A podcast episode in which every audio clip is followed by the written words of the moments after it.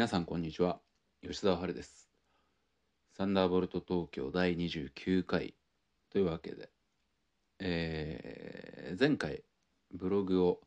書いた時に何だったかな？えっ、と土屋カバンの財布の進捗というかねだったかな？を書いた時にえーとこのアーカイブでえー2022年何月に何記事書いて何月に何記事書いてみたいなところをね自分でちらっと見たら今年入って3回とか4回だったかな？3回とか2ヶ月に1回ブログを更新するとかぐらいのペースでしか書いてないんですよね。全然書いてないじゃんと思って。うん。なんかねまあ世に発信したいというか自分の中でこれアウトプットしたいなとかってなった時に、まあ、ファッションとかの関係のことでなんか言いたいなみたいな時にやっぱねポッドキャストだったりとか、まあ、インスタだったりとかのがね早いんですよね。ブログを1本記事書くっていうのはまあまあそれが習慣になってた時っていうのは全然特に何も考えることなくやってたんですけどなんかこうすごいペースが頻度がゆっくりになってくるとこういざ書くってなるとちょっと構えるというかね書くぞっていう自分の中でスイッチ入れないと書けなくてポッドキャストでこうバーって思いついたままに喋るとかっていう方が楽になっちゃっててうん。まあまあでもそれももうそういう時代なのかなっていう気もしなくもないんですけどね。うん。でもまあ今ちょっと書きたいこともあるんでまた近いうちにブログも更新するかなと思います。はい。というわけでサンダーボルト東京スタートです。はい、えー、というわけでですね久しぶりにちょっと腰を据えてゲームをやってるんですよね。ゲーム。で僕の世代でいくと僕今33歳なんですけど世代でいくとちょうど小学生の頃とかにポケモンの初代とかが流行ってたかなってうーんそうですね。僕あんまりじあの子供の頃こう家庭があんまりこうゲームに寛容じゃない家庭だったんですよ。なんで、えー、と一番最初に買ってもらったハードがゲームボーイ。もう本当にあのーカラーでもない。もう一番この初期型ゲームボーイ。画面がちょっと緑っぽい液晶のやつですね。液晶っていうのかな画面がちょっと緑っぽいやつ。ちょっと分かる方は分かると思うんですけど。でポケモンとか。でも一番最初に買ってもらったのはポケモンとかじゃなくてなん何やってたかな？星のカービィかとか。えー、とスーパーマリオランド26つの金貨とか。これ分かる人いるんですかね？でスーパーマリオランドとかは別に普通にねセーブ機能とかあったんですけどもっとその星のカービとかもっと古くてそもそもセーブ機能がないとかあとパスワードでロックマンとかもそうだったと思うんですけどパスワードであのデータを再現するみたいな。でそのパスワードをねあの記録するのもなんかこう僕がやってたゲームでスーパーチャイニーズランドっていうのがあったんですけどこれも知ってる人がいるかどうかもうちょっとスーパーチャイニーズランドは当時ですら周りに全然やってるやつがいなかったゲームだからもう自分しかやってなかったゲームで。でパスワードなんかひらがなのも文字列でねえっ、とね30文字ぐらいあるんですよね。でそれをい一文字でもこう紙に書き写すんですけど一文字でも書き間違えてたらもうあのパスワードが間違ってますって言われてめちゃくちゃやってたゲームがもうあのと続きからもできなくなっちゃう。でどういう仕組みだか分かんないんですけど。でそう。あの1日だからゲームやっていいのが30分までとかねだったんですよ。僕んちは。うん、でなんか結構ねあの真面目な子供だったんで隠れてこそこそやったりとかもせず。で30分でその1本のゲームやるってしかもセーブ星のカービィとかセーブ機能もないとかってなったら全部でねあのステージが5個ぐらいあったりしたんですけどその大体3面ぐらいまでで終わっちゃうんですよ。うん、どんなに頑張ってもだんだんこう何回もやってるうちにこう慣れてきてちょっとスピードアップしてそなんかもういわゆるだから今で言うね RTA みたいな感じですけどこうだんだんスピードだんだん速くなってくるんですけどでもやっぱ30分で限界があってでもなんかこう、まあ、そういうもんだよなと思って特に疑問にも思わず全然45先に進めないみたいな。でなんかこう今日はちょっとなんかサービスしちゃうよみたいな日があってあのなんでなんだろうなそのテストの成績が良かった時とかちょっとサービスしちゃうよみたいな感じで1時間やっていいよとかみたいな日とかがあってでそういう時にこう一生懸命45に行くんですけど3までは何回もやってるけど4とか来てもうテンパっちゃってでこれやられたらまたやり直しだみたいな。ね、明日からまた30分に戻されたらもうここには来れないと思って。でクリアクリアしたらなんか新しいゲーム買ってあげるとか言われてたんですけどクリアもできねえよこんなんじゃとかっていうね感じで。で、まあ、そんな感じで僕らゲームやってたの小学校6年生ぐらいまでだと思うんですよね。ちゃんとやってたのって。中学校入ってからはあんまりゲームとかやらなくなってプレステぐらいまでプレステ2も家にあって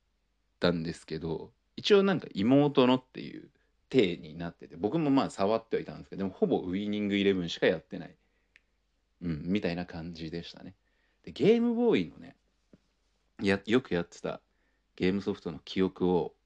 掘ってみるとかなり覚えてるんですよ。ポケモン初代ポケモンもそうだしあとなんか闘神伝っていう格闘ゲームとかもめちゃくちゃやってたしスーパーチャイニーズランドも覚えてるしマリオランド2 6つの金貨もなんかここここういうステージがあったなとかなんかここでこういう敵が出てきたよなとかって今でもなんか覚えてるぐらいなんですけど。うん。とかポケモンのバグ技とかね。でその中でも、まあ、結構指折り上位でやってたなっていうのが「風来の試練。月影村の怪物」っていうゲームをやってたんですけど。でなんかね最近になってもその定期的にその風来の試練ってスーファミから出てんのかな？でなんか定期的に風来の試練やりたいなっていう気持ちがあって。でスイッチとかでも出てるんですよね。でそれは DS のリメイクとかだったりするんですけど。でスマホ版も出ててあじゃあスマホ版でいいじゃんと思って。でそもそも僕ゲームのハードを何にも持ってないんで。何にも持ってないんで。やるとしたらスマホだったらまあいいかみたいな感じで。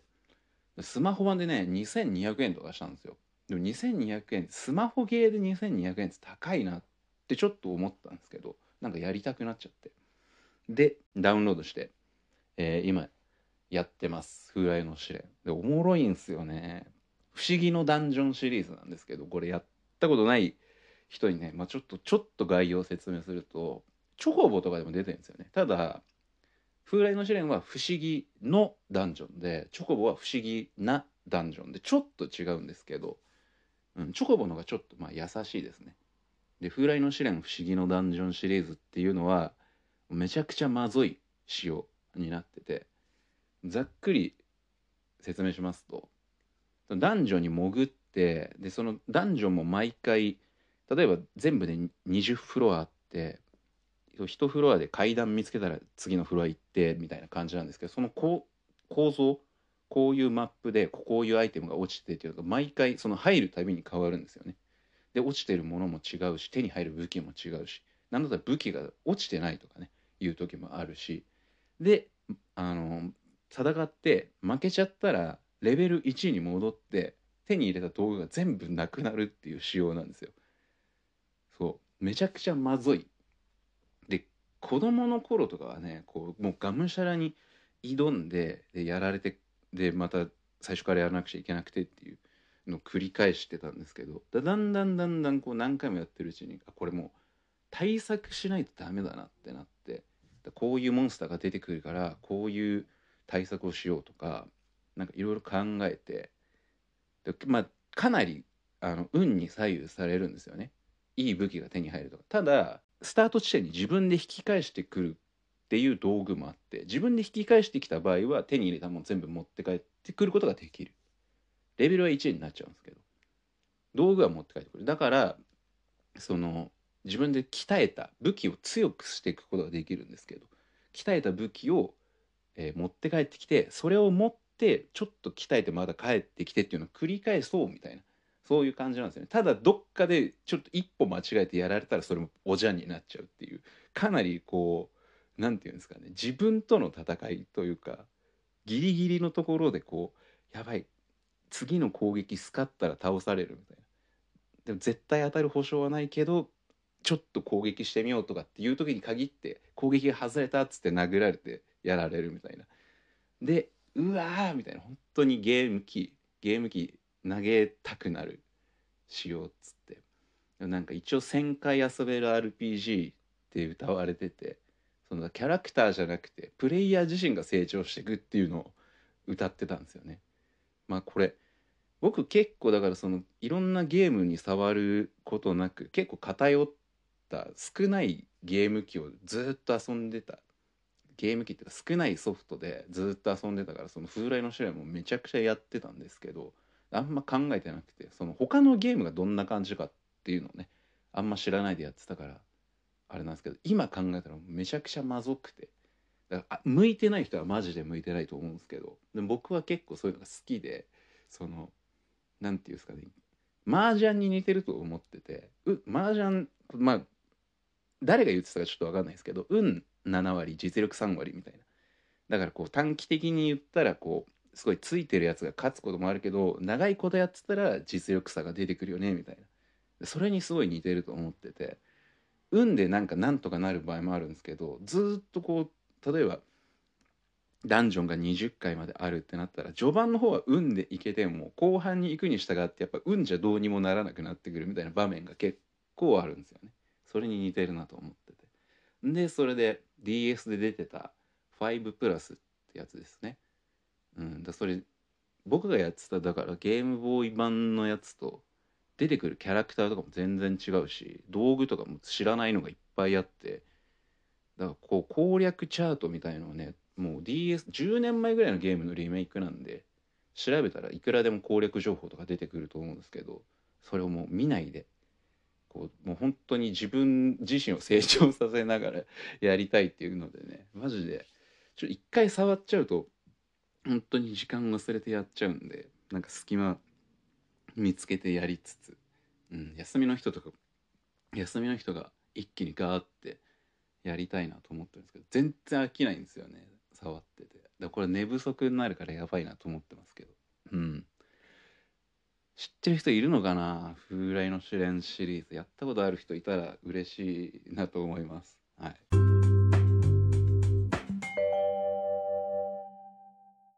でそうですね。初代のゲームボーイ遊んでてそのうちカラーが出てでカラー最初のゲームとしてドラゴ「ドラゴンクエストモンスターズ」「テリーのワンダーランド」とか出てもうカラーだっていうのでね。僕なんかそのカラーを買ってもらったとかじゃないんですけどなんか新聞のクイズの検証かなんかでカラー当たったんですよね。それであの「ドラゴンクエストモンスターズは」えー、と親に買ってもらってとかやってましたね。あとなんその後まあプレステとか買ってもらってモンスターファームとか何やってたかな。まああとはそうですね。FF9 とかですね。とか FF タクティクスとかもやってましたね。懐かしいな。僕でもそのなんだろうなんか雑誌見てこのゲームが出るぞとかっていうのを買ってるわけじゃなくてなんかすごいゲームショップっていうのがなんか家の近所にあってたっちゃあったんですけどなんか品揃えがあんまりだったんでなんかそこにあるやつから選ぶみたいな感じでなんかなんとなくこう表紙というか、えー、パッケージ見てなんか面白そうだなみたいなやつを選んでたからなんか世に全然流行ってないゲームとかやってたと思うんですよね。なんか結構偏ってたと思うからこう古いゲームウィキとか見るとうわこんなんあったわみたいのがなんか懐かしくて面白いです。はい皆さんはねこう子供の頃どんなゲームやってたんですかねはいそんな感じで、はい、サンダーボルト東京今日も聞いていただきありがとうございました吉澤春でした。